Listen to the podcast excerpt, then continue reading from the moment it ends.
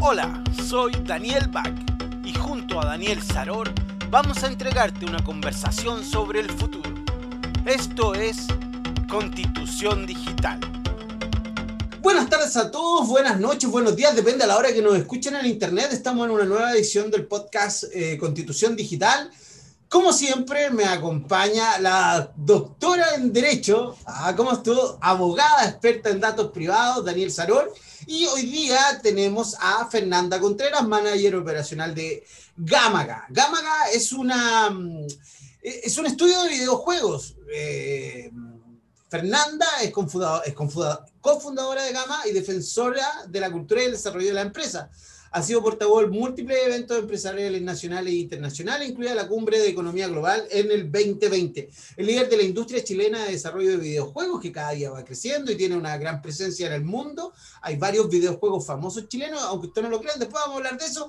Y en el 2018 fue presentada en el libro Mujeres en el Juego, 100 profesionales de los videojuegos. Fernanda es conocida por su dedicación a crear igualdad de oportunidades para las mujeres e inspirar, e inspirar a emprendedoras a atreverse a crear sus propias startups y proyectos de videojuegos.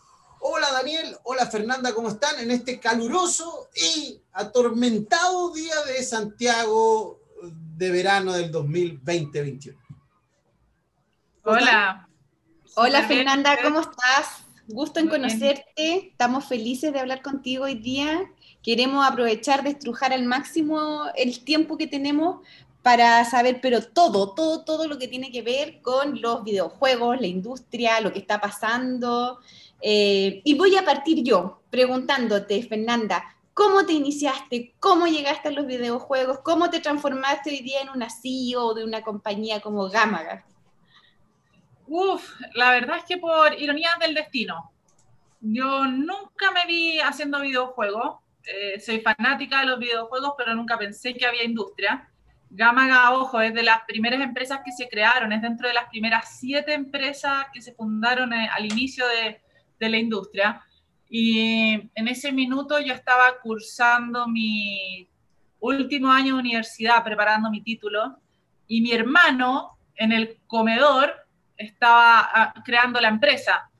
Eh, y por ironías de la vida, eh, teníamos a varios estudiantes cuyo tema de título para presentar salió de un gorro. Y el único papel en 300 papeles de videojuegos me tocó a mí. Y mi hermano que estaba haciendo su propia empresa de videojuegos, bueno, nos llevó a, empezar a unir fuerza en el proceso del estudio. Y un día a otro me dice, bueno, ¿por qué no te sumas a, la empresa? Y dicho y hecho, aquí estamos muchos, muchos años después. Eh, justo hoy día, estamos cumpliendo 12 años de vida. ¡Wow! Eh, Felicidades. sí, así llegué. Em, yo siempre me imaginé siendo diseñadora de videojuegos, pero no. Ahora yo en verdad estoy tras bambalinas. Yo siempre me, eh, me presento como la persona tras bambalinas porque disfruto los videojuegos, pero me aseguro de que el resto pueda hacer lo que a ellos les gusta, que es desarrollarlo. Así que así llegué, con, eh, con coincidencias de la vida. Oye, eh, para los que no saben, Gamaga es la desarrolladora o el, estudio desarrollador de Banana Con, un famoso videojuego de Android que es muy divertido y que a los niños chicos les encanta porque tiene un sonido que hace ¡ah, ah! En serio, es muy divertido el videojuego. Francisca, eh, ¿juegas? ¿Jugaste? ¿Qué, ¿Qué, videojuego te marcó? Porque uno, uno tiene su historia. Yo, si yo les contara el primer videojuego que jugué, Uf, se caerían. La verdad es que sí, yo me considero fanática de los videojuegos, pero soy de, la, de la generación clásica, de la NES, de la Super Nintendo, incluso de la, de la Xbox. No ni siquiera la 360, sino la primera Xbox. Em, yo jugaba en el GameCube. Todo, todos esos juegos de, de la primera generación para mí, o segunda generación mejor dicho, eh, son lo que me marcaron. Y mis juegos favoritos, valga yo creo que la suerte, es Donkey Kong, eh, Super Mario, los originales. Ahora, de los nuevos juegos o de los juegos que han marcado las nuevas generaciones, eh, yo creo que World of Warcraft es uno de los que más me gusta, que es de rol.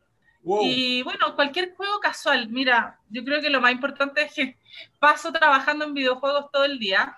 Yo no hago el videojuego, pero como les contaba, estoy viendo los números y la estrategia, etcétera. Entonces, jugar juegos casuales a mí me permite relajarme y salirme de, todo el estrés. Así que cualquier juego casual a mí me, me levanta el ánimo. Oye, Fernanda, porque a mí se me, o sea, escuchándote, yo soy, mira, yo soy esa mamá que anda controlando y brujeando a los hijos para que no estén horas, muchas horas del día pegados los videojuegos. Entonces, yo me imagino escuchándote que también hay como una volada cultural con, con, estos juegos, están como segmentados por edad. Yo lo que he cachado igual es que hay harto como, hay harta temática como post-apocalíptica, con el tema de los videojuegos, están los videojuegos de deporte, están otros que son más como de sobrevivencia, están los que se juegan en grupo. Bueno, y Banana Con, tenéis que jugar Banana Con con tu hijo. Mira, hay muchos géneros. La verdad es que si tú te pones a investigar, hay millones y millones de juegos. todas las semanas se lanzan por lo menos un millón de juegos y, tú no apenas los, los alcanzas a ver y eso no estoy hablando de una sola plataforma, estoy hablando eh, de la sumatoria de consola para celulares o, todos los móviles, para computadores, para browsers, que son los juegos en Internet. Hay demasiados géneros. Yo creo que los que están de más en boca son aquellos que son los que tienden a generar mayor controversia, como lo que tú mismo dices, apocalípticos o algunos de robo. Hace unas semanas atrás vi una, una charla para un colegio porque los papás estaban súper preocupados de, de, cómo estos juegos podían contaminar a sus hijos. Y yo la verdad es que les decía, hay tanto juego en el mercado que tú solamente escuchas tal vez de algunos negativos y no de los positivos porque los positivos no siempre hacen historia, no siempre hacen noticias. Pero mira, yo creo que lo potencial de esto es que los juegos unen a las familias mientras los padres jueguen con los hijos o los ayuden a seleccionar buenos juegos, se vinculen a lo que los niños están jugando, indistintamente de todos los géneros, porque puedes tener eh, juegos de carreras como Super Mario Kart, puedes tener puzzles para armar, para que los niños aprendan también a, escribir, a unir palabras. Claro, a mí, a mí que me gusta que juegan ellos es Mario Maker, ahí yo veo, ellos verdaderamente hacen un trabajo de planificación, de creatividad. De hecho, ¿sabes lo que yo los, he cachado? Que de repente se meten a YouTube a ver eh, algunos videos de Mario Maker para sacar más ideas. Para, entonces, caché que ahí, ahí también hay como una pega como de investigación asociada al videojuego. Sí, te ayudan a crear esa, esa mente eh, arquitectónica. Yo quiero decir algo. yo quiero decir algo. Lo que yo quiero decir es que no hay videojuegos malos hay niños solos. Oh. Yo jugué toda mi vida Call of Duty. Fui campeón nacional de Call of Duty. Y, ¿En serio? Y he jugado, y juego Call of Duty Modern Warfare hasta ahora.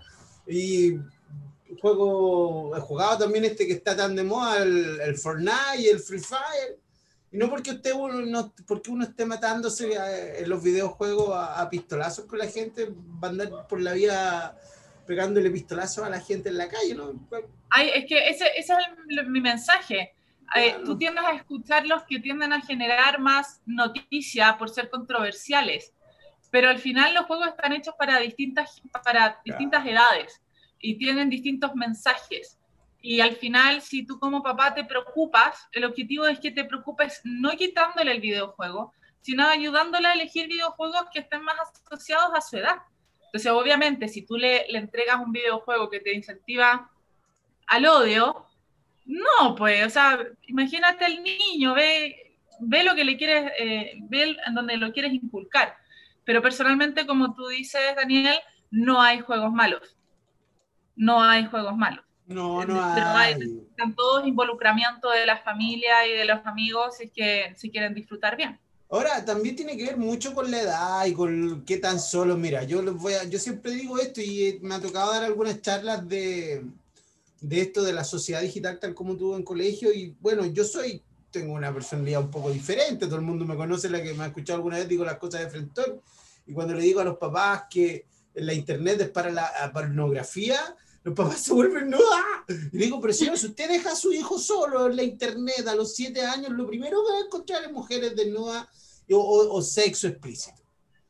Entonces, no, porque el niño, eh, la internet está hecha para eso. Si usted lo deja jugar a los 10 años videojuegos donde hay que matar a, a personas de otra religión o raza o haciéndole cera, bueno, es, responsabilidad suya.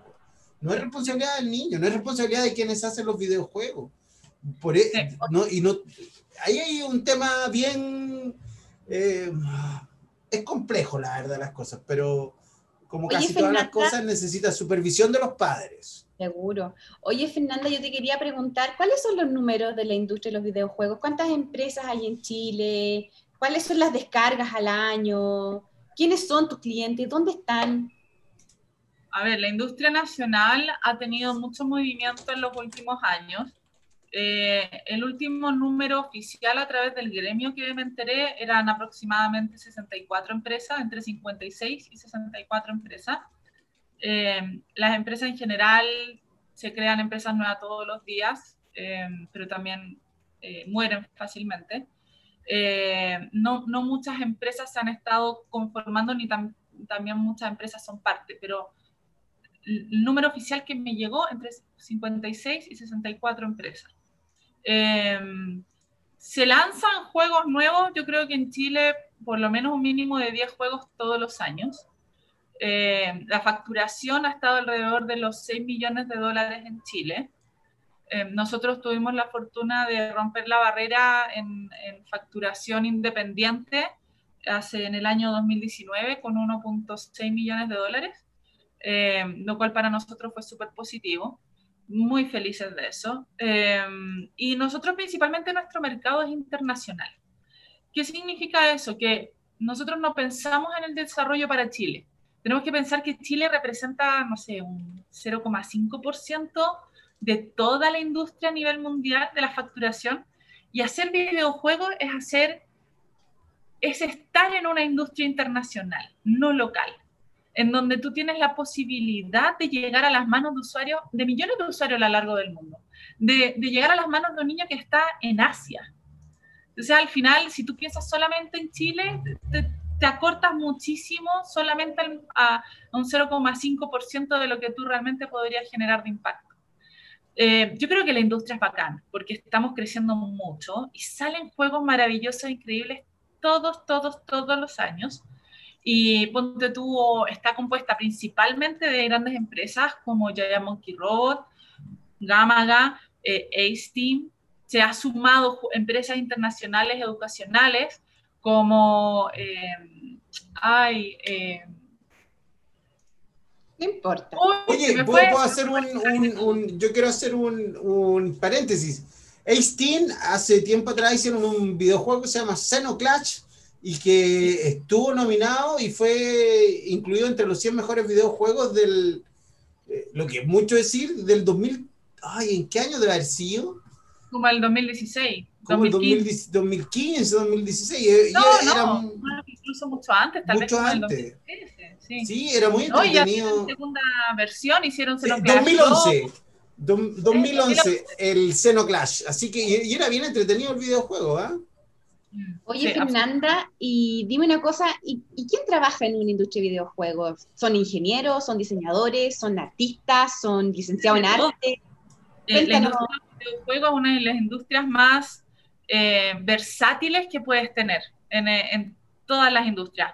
Trabajamos de la mano con músicos, con ingenieros en computación, incluso con eh, ingenieros comerciales, ingenieros civiles, industriales. Trabajamos de la mano con artistas, incluso con psicólogos, con médicos. O sea, si hay una industria versátil, es esta. Traemos a la mano todo el cerebro, las distintas capacidades de las personas para tener el mejor juego posible. ¿Te puedo contar algo, Fernanda? Yo siempre, yo siempre quise trabajar en videojuegos y no, me dejaron. ¿Qué, te posibilitó? Nada, que me dedicaba a muchas otras cosas, pero ya que conozco a Fernanda, voy a empezar a hablar de videojuegos. Anda a preparar tu currículum y no, tengo, tengo en mi cerebro un videojuego muy bueno, en la misma forma de, de Banana Com, que se llama, ¿cómo se llaman esos juegos que tienen? Son de plata. Exacto, que es como camino infinito, ¿no? Que uno va caminando hacia la tengo un videojuego en mi mente realizado sobre educación del, tránsito para peatones. Algún día lo vamos a conversar. Oye, Fernanda, ¿qué opináis hoy día de, eh, hablemos un poco, ayer o antes de ayer fui a cotizar una PlayStation 5. La verdad está cara como el demonio, porque está eh, en Falabella, voy a decir el nombre, discúlpenme, está a 700 lucas. No vale 700 lucas la PlayStation, la PlayStation 5, pero un buen, un buen computador para jugar vale también 700 lucas. ¿Dónde crees que está el desarrollo? ¿Para el teléfono, en la plataforma de PC o, en la plataforma de la Xbox nueva o de la PlayStation nueva? ¿Dónde, ¿Para dónde hay que apuntar hoy día? ¿Cuál cree el Todo el mundo dice que los PC están volviendo a crecer como plataforma de gamer. En lo personal, yo creo que el verdadero gamer es el que juega en PC. El resto son aficionados, pero no creo que te vayan a apoyar con esa. No, no, no, nada, nunca me han apoyado con eso, pero ¿qué, qué opináis? ¿Para dónde hay que, hay que apuntar? Y sabes que no es una plataforma u otra. Hay tantas empresas y, y, depende tanto de la situación. Las consolas te permiten jugar, tanto, bueno, el mismo computador, online, con amigos presenciales, eh, competir directamente. El computador te entrega lo mismo. El celular te permite, o dispositivos móviles te permiten jugar indistintamente del lugar en donde estés, en qué parte del mundo, solamente necesitas la conexión o tener el juego instalado sin tener que cargar con los cables. Yo creo que el tema no, no va hacia qué plataforma va el desarrollo. Cada plataforma tiene sus beneficios y sus debilidades, pero, pero, yo creo que aquí es como si tú me dijeras, oye, Fernanda, ¿pagaría 700 y tantas lucas por una consola nueva? Yo personalmente no. ¿Pero por qué? Porque todavía no hay suficientes juegos que, que estén pasados, adaptados eh, a esas nuevas plataformas. Es como cuando sale Mac, Apple te dice, saca un computador y a los dos meses te saca uno nuevo y es 300 lucas más cara porque es la marca. Hay quienes les gustan, hay quienes lo prefieren, yo encuentro que está bien. Yo no invertiría, personalmente. Yo creo que lo, hay computadores nuevos que tienen incluso con las pantallas espectaculares, con mejores gráficas. Y te digo, ándate por un buen computador y vas a poder jugar juegos en browsers de las de redes sociales y más encima de en Steam y cualquier otra plataforma que, que tú puedas jugar juegos online. Bien, tú dale. Pero yo creo que todas las plataformas, los tipos de desarrollo tienen sus pros y sus contras. No es que el mercado vaya para una... Pero, ¿Y ustedes están, hacia dónde están ustedes apuntando al desarrollo para teléfonos? Nosotros siempre hemos sido de desarrollo para móviles, siempre. Esa es nuestra especialidad. Pero siempre que hemos, hemos querido irnos también a consola y a computador, porque creemos que ambos entregan eh, pros y contras y, tenemos chicos que son súper capaces de crear para, para consolas y que también nos gustaría mucho irnos para allá. Oye, Fernanda, en el mundo, porque yo creo que en Chile no, pero en el mundo, ¿hay un lugar donde se estudie algo parecido como para entrar en la industria de videojuegos? Como... Sí, hay muchas carreras, hay muchas carreras, especialmente en Europa, para hacer videojuegos. Europa, Canadá y en Estados Unidos es donde están los principales focos de, desarrollo. Eh, y tenemos unos contactos en Inglaterra, clientes en Inglaterra que nos contaban que ellos específicamente se metieron a una carrera de desarrollo de videojuegos y tienen unas estructuras espectaculares donde te permiten especializarte, no son tan globales. Acá en Chile también hay carreras, eh, pero creo que todavía el mercado chileno de, de carrera le falta mucho eh, para que pueda construir una malla bien consistente para hacernos un país súper competitivo. Pero Chile va para allá, está súper bien encaminado, pero existen. Oye, eh, yo trataba de imaginarme, muy ignorante también en esto, eh, cómo, hay, cómo, cómo funciona el, el, el, el, momento en el que tú te metes a una plataforma de descarga. Tú, la compañía tiene que negociar con, con quién del otro lado. ¿Quién está al otro lado?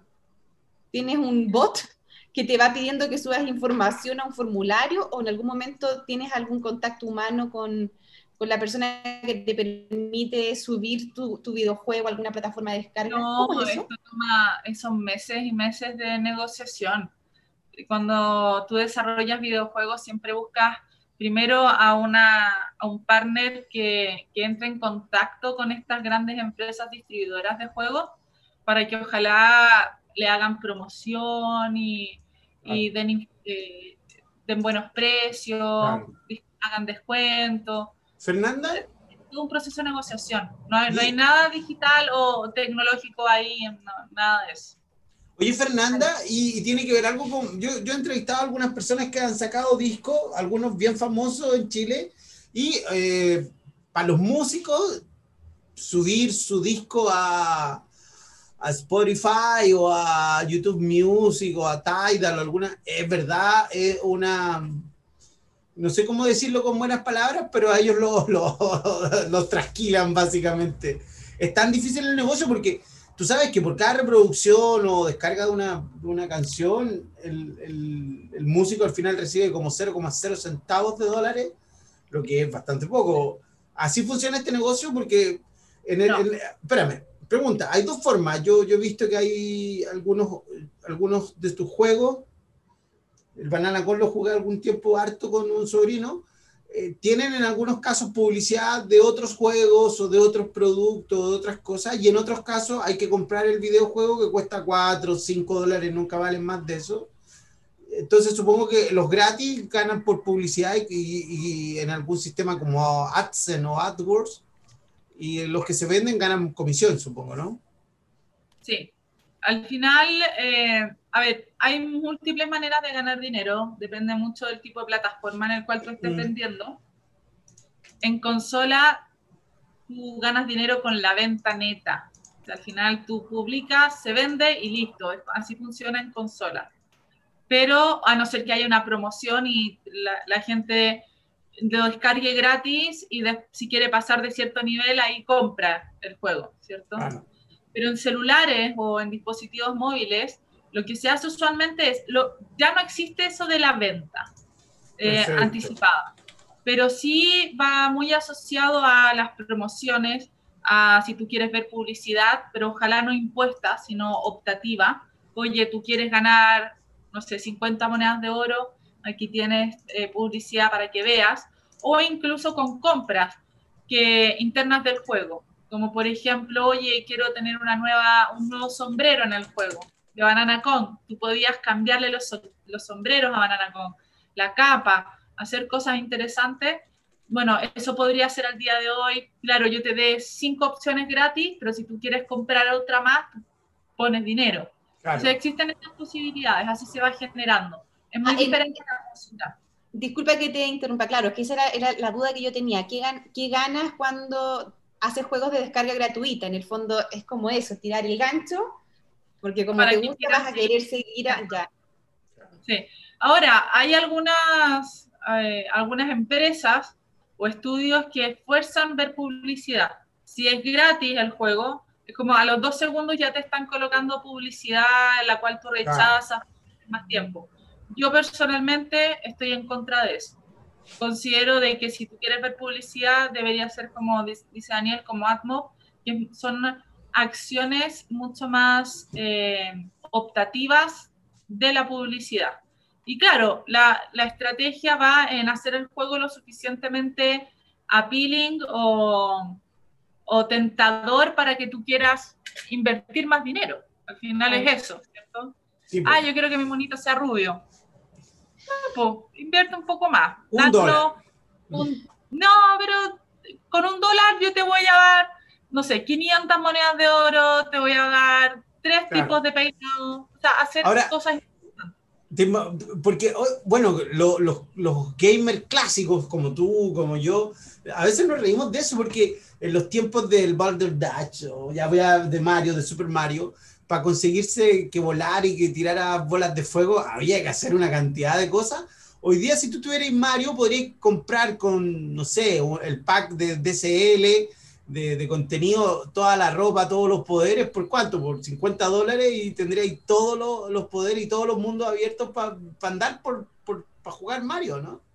Ahí sí, yo creo que está mal, porque al final eh, esa, esa nueva mentalidad obviamente te hace perder ese sentido de, ganancia, de ganar. De la, entretención, claro.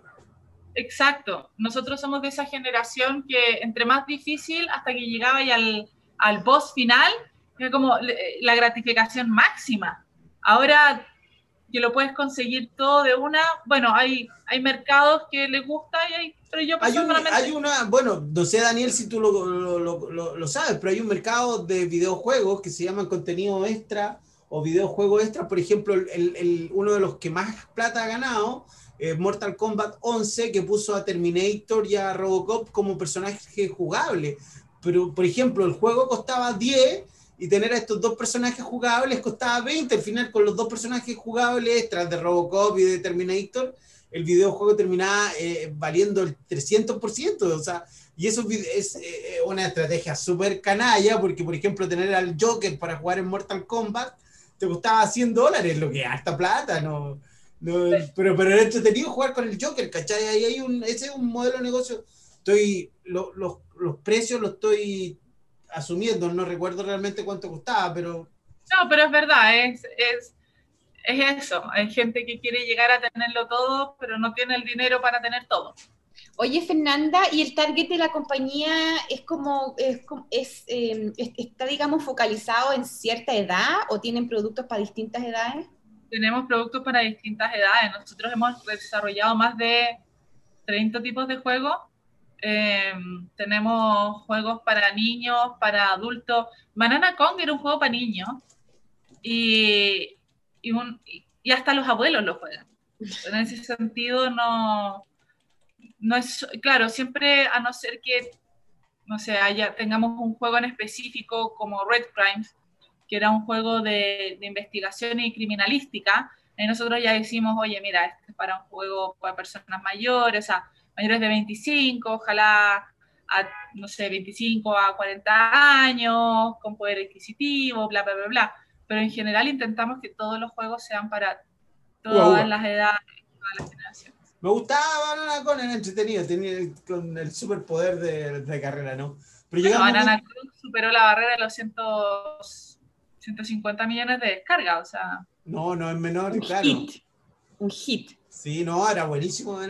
y tenía una gráfica, cuéntame, los equipos son chilenos porque hoy día en la era de la información tú puedes contratar dibujantes de Ucrania, programadores de Azerbaiyán, no sé, dobladores de San Francisco aquí en, de Mostazal. ¿Cómo lo hacen? Sí. Hemos trabajado con gente de todos los países. Eh, trabajamos con mucha gente de Venezuela en este minuto. Hemos trabajado con gente de, de España, de Inglaterra, Em, de, de, Alemania. y en ese sentido, ah, pero principalmente chileno. Pero Qué bueno. Y en, la, las líneas gráficas, por ejemplo, yo quiero, yo quiero mi polera de Bananacom. ¿Dónde la consigo? Quiero una polera de Bananacom. Le han, le han hecho al, al, al, mercadeo de, de, cosas como poleras, tazones y esas cosas, eran bonitos.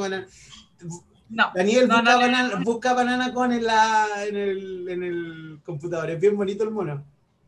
¿No hay eso? ¿No tienen merchandising? No, no. Porque nosotros teníamos, tenemos la marca compartida con otra empresa y ellos tampoco no quieren hacer merchandising. ¿Por qué? Porque existía de antes, estaba, ¿cómo se llama? Registrado, no, un problema de propiedad intelectual. No, no se dio. Yo creo que no se dio, pero no porque no ¿Y por qué uno compartiría una, una marca tan entretenida como esa? ¿La compartiría? ¿Puedo preguntar? Porque, llama la atención. Porque no siempre están las lucas para desarrollar. Ah, perfecto. Te toma entre nueve meses y dos años. Lo mínimo, nueve meses. Y fácil llegas a los dos años, tres años. Y para Chile, que es un mercado reciente, es nuevo todavía, no existen todavía todas las lucas. Fernanda, hablemos de eso. Y, internacionales que te entreguen eso.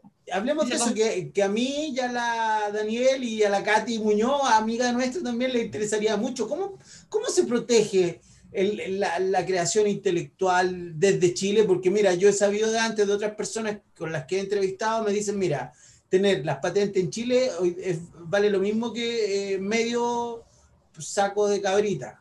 Entonces hay que ir a Estados Unidos, hay que hacer el registro allá. Cuéntanos un poco, ¿cómo protegen toda su creación intelectual? A ver, hay múltiples formas, pero lo que más te interesa a ti es siempre estar firmando NDAs, que son los Non-Disclosure Agreements, que protege al final el compartir eh, la información.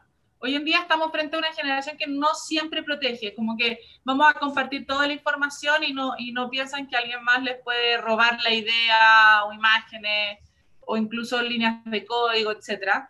Pero una de esas, uno de esos, de eso parte por firmar NDA cuando estés compartiendo información. Segundo, sí o sí necesitas comprar la marca internacional. Y no, local, a nadie, no, importa ni un huevo. De nuevo, Chile es un 0,5% de, del impacto de los videojuegos a nivel mundial. Entonces, a ti te interesa tener el dominio, el nombre, registrarlo internacionalmente, asegurarte de que esté protegido en distintas continentes y ya ahí tiene, tiene suficiente protección. Ahora, está, es distinto la protección eh, de la propiedad intelectual, nombre, imagen, marca, a la propiedad intelectual de la línea de código, del trabajo, la arquitectura que, que protege esto. No es como la música. Tú, la, claro, la, la, la letra, las melodías, tú las puedes proteger, etcétera, pero acá hay, hay distintos aspectos por un lado, cuando nosotros compartimos una IP con otra empresa, siempre preguntamos, ok, ¿quién es dueño del código y quién es dueño de la imagen? La imagen significa que la persona puede rehacer el juego cuando ellos quieran, donde quieran y con quien quieran, siempre y cuando no tengan la misma estructura interna, línea de código, los huesos versus nosotros que podríamos hacer el juego, reutilizar las líneas de código, no son nuestras líneas de código, pero no puedo volver a usar ni la imagen, ni el nombre, los, el logotipo, no, no puedo. Son dos cosas completamente distintas. Entonces, el objetivo y lo ideal para una empresa es tener el control y el dominio de ambas partes del desarrollo del juego, eh, pero usualmente se negocia que una parte tenga el nombre y la otra tenga el código. Oye, Fernanda, bueno, todo tu, toda la industria de los videojuegos está eh, promovida, se, se, construye básicamente gracias a la estructura o la infraestructura digital. ¿Cómo ves tú estas tendencias que buscan en el fondo a través de los videojuegos em, llegar a enseñar contenidos como de, de, de la malla curricular, digamos, de, la educación tradicional. ¿Te ha tocado hacer alguna aplicación en ese sentido? ¿Te han contactado para...? Sí, nos han contactado muchas veces, pero nosotros tomamos a conciencia la decisión de no hacer juegos de nuevo locales. Eh, personalmente siempre he sentido que el chileno es muy mal pagador, no sé qué opinan ustedes. Eh, pero sí hemos conocido grandes empresas que hacen este, eh, estos desarrollos y están dedicados a, la educación. Y, son, son impactantes los juegos, ¿o no? O sea, me refiero, eh, efectivamente logran como una, un salto en el aprendizaje de los chicos, ¿o no? Yo creo que el juego es importantísimo para el aprendizaje de los niños, pero si se hace bien. No sacas nada con tener un juego que sea de lectura solamente porque, de nuevo, la entretención o, o el, el, gacha acá es que el niño aprenda jugando. Es emocione, claro. Exacto, si tú no lo haces, no te va a ir bien. Eh, y hay muchos, muchas empresas que fallan en eso, que es porque tienen que ser educativos y al ser educativos no tiene necesariamente la, la innovación y la creatividad. Pero pensemos en Minecraft. ¿Qué juego más potencial para educar? Habla sobre espacio y tiempo, arquitectura, diseño, arte, te permite sobre innovar estrategias. Después vámonos con Fortnite, estrategia con otras personas, mm. cómo comunicarte, analizar el ambiente. Hacer esa, saber cómo innovar en la educación del niño ayuda muchísimo. Yo creo que mientras más innovación haya en el proceso metodológico, mucho mejor. Pero si tú tomas los videojuegos como si estuvieras en una sala de clase, no va a tener mucho éxito ese juego. Sí, pero eh, no hay mejor herramienta para enseñar hoy en día, aparte del profesor, que la interacción. Y la interacción es el videojuego también. a mí en lo personal, yo, yo siento que hacer cosas específicamente para eh, educativo eh, realmente pocas veces ha funcionado. Minecraft es un juego bastante entretenido si uno tiene 8 años y, o 12, hasta por ahí. Pero Minecraft eh, funcionó porque funcionó, porque es entretenido y educativo, pero no fue pensado para, para, educar, igual que los juegos Lego, que en general pocas veces funcionan, pero bueno. Mira, yo creo que tú estás en lo cierto, pero la razón por la cual es tan impactante y tan positivo es porque eh, esta herramienta, al igual que el cine y al igual que la música, enseñan, te ayudan a moldear una mente.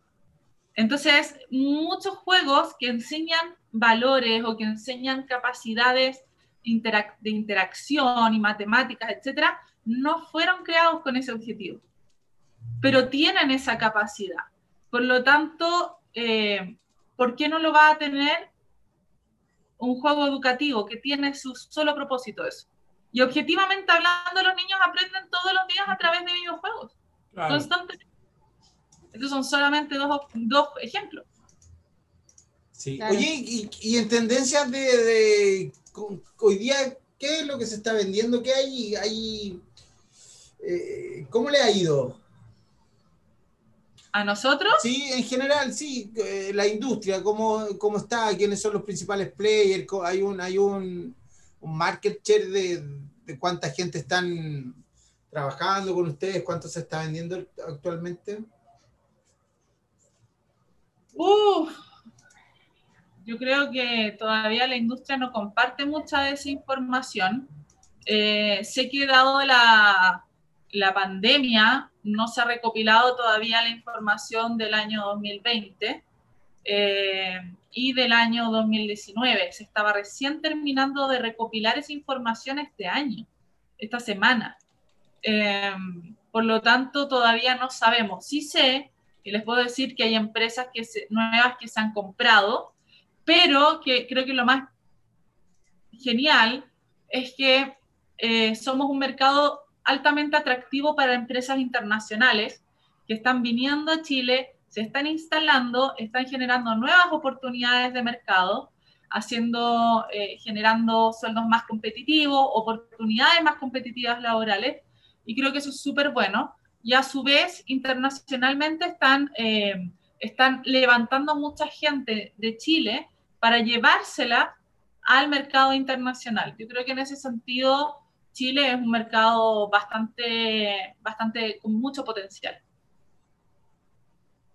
Oye, Fernanda, ¿cómo ves tú el escenario constitucional? ¿Tú crees que puede tener alguna relevancia en el mercado, la industria, en la forma de negocio? En absolutamente, absolutamente. Después del 18 de octubre, eh, muchas empresas estaban dudosas, no cerraron sus negocios con empresas internacionales, pero eso no le pasa solamente en Chile, yo creo que pasa a todo el mundo. Las empresas, las industrias necesitan estabilidad, necesitan disminución de impuestos, necesitan volverse más competitivos en cuanto a costos de desarrollo. Por lo tanto, si nuestra constitución, la actual y la nueva, no nos apoyan a nosotros, no vamos a ser competitivos y las empresas internacionales no, no van a estar interesados en invertir en Chile. Eh, nosotros necesitamos algo que permita generar más puestos de trabajo y que permita a su vez ser más, volvernos más atractivos a, este mercado internacional. Si eso no se logra, es problemático. Fernanda, ah, en, el fondo, la, libertad de empresa estaría como tu foco, en esa parte como que quede bien claro. No, no necesariamente, yo creo que hay que aclarar algo. Eh, videojuegos como incluso publicidad y otras empresas somos una industria súper pequeña y somos más pymes, no somos multinacionales. Y, y, yo creo que a medida que más grande eres como empresa, más facilidades tienes y las empresas más chicas son las que se terminan viendo afectadas. Es como la gente dice, oh, empresa, tú vaya eh, no sé, pues tú no le pagáis bien a, tus trabajadores. Bueno, muchas veces no tenemos cómo, ponte tú. O los impuestos, en vez de que vayan a, las grandes empresas, van a las empresas más chicas. Nosotros somos una, considerados una empresa grande, pero en verdad somos chicos, no somos más de 33 personas.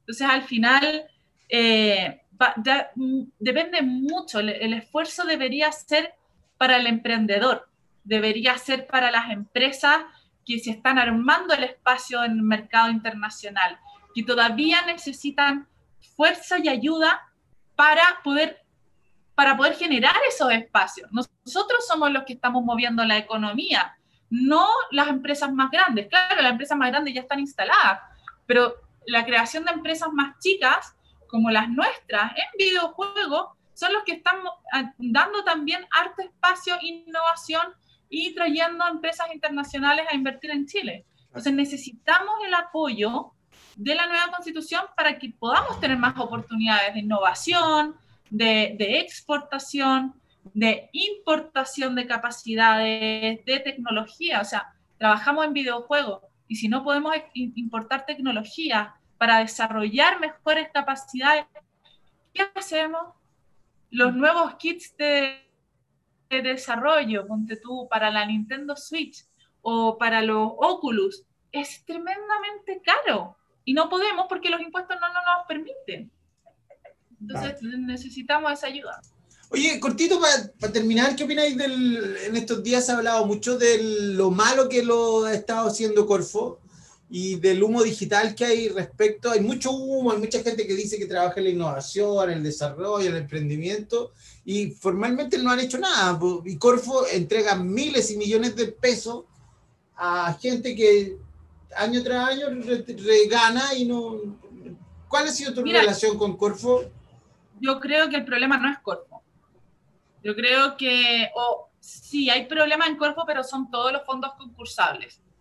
No hay estatutos que impidan a una empresa poder vivir de esos fondos concursables. Literalmente una y otra y otra vez, pero eso no es solamente Corfo, eso es algo que hemos conversado múltiples veces muchas empresas emprendedoras, porque ponte tú, nosotros hemos tenido una muy buena relación con Corfo, con ProChile, por años. ¿Por qué? Porque nosotros como somos una industria técnicamente nueva, nos empezaron a ayudar hace poco tiempo. Eh, y, y, el apoyo que le han dado a la industria es tremenda, es tremenda. Realmente yo en ese sentido no puedo quejarme con todo lo que le han dado a la industria pero nosotros como empresa no nos hemos podido ver beneficiados porque estábamos ya fuera de la categoría de las empresas que podían verse beneficiadas. Teníamos la capacidad para exportar, pero no teníamos el apoyo para poder exportar. Entonces, creo que uno de los problemas que hay es el, el control y la regulación, y hay de las empresas pequeñas que viven de los fondos por muchos, muchos años y hay otras empresas que no pueden optar a esos mismos fondos.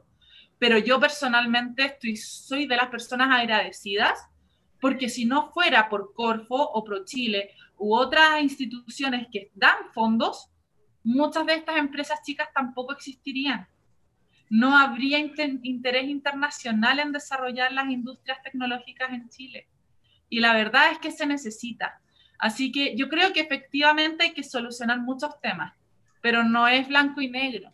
Yo creo que si no fuera por el apoyo que han dado por años, nosotros no estaríamos acá. Perfecto. Oye, Fernanda, ha sido un gustazo hablar contigo. Yo, que era una total ignorante sobre estos temas, me voy, pero con un baño de cultura pop eh, y derechito a ver Banana con. Me gusta, sí, fue un hitazo. No, lo había visto, lo estaba mirando mientras ustedes hablaban. Oye, Oye bueno, conocerte. Este fue otro episodio del podcast de Constitución Digital. Hoy día estuvimos con Fernanda Contreras, manager operacional de estudio de videojuegos Gamaga o Gamaga cofundadora de Gamaga y defensora de la cultura y el desarrollo de la empresa, portavoz de múltiples eventos empresariales nacionales e internacionales, incluida la Cumbre de Economía Global 2020, líder en la industria chilena de desarrollo de videojuegos. En el 2018, eh, Fernanda Contreras fue presentada como una de las mujeres, una de las 100 mujeres profesionales de los videojuegos. Eh, muchas gracias, Fernando, por estar con nosotros en esta edición del podcast Constitución Digital. Chao, Daniel. Chao, Fernanda. Que lo gracias, Daniel. Gracias, Daniel. Se pasaron. Muchas gracias por la invitación.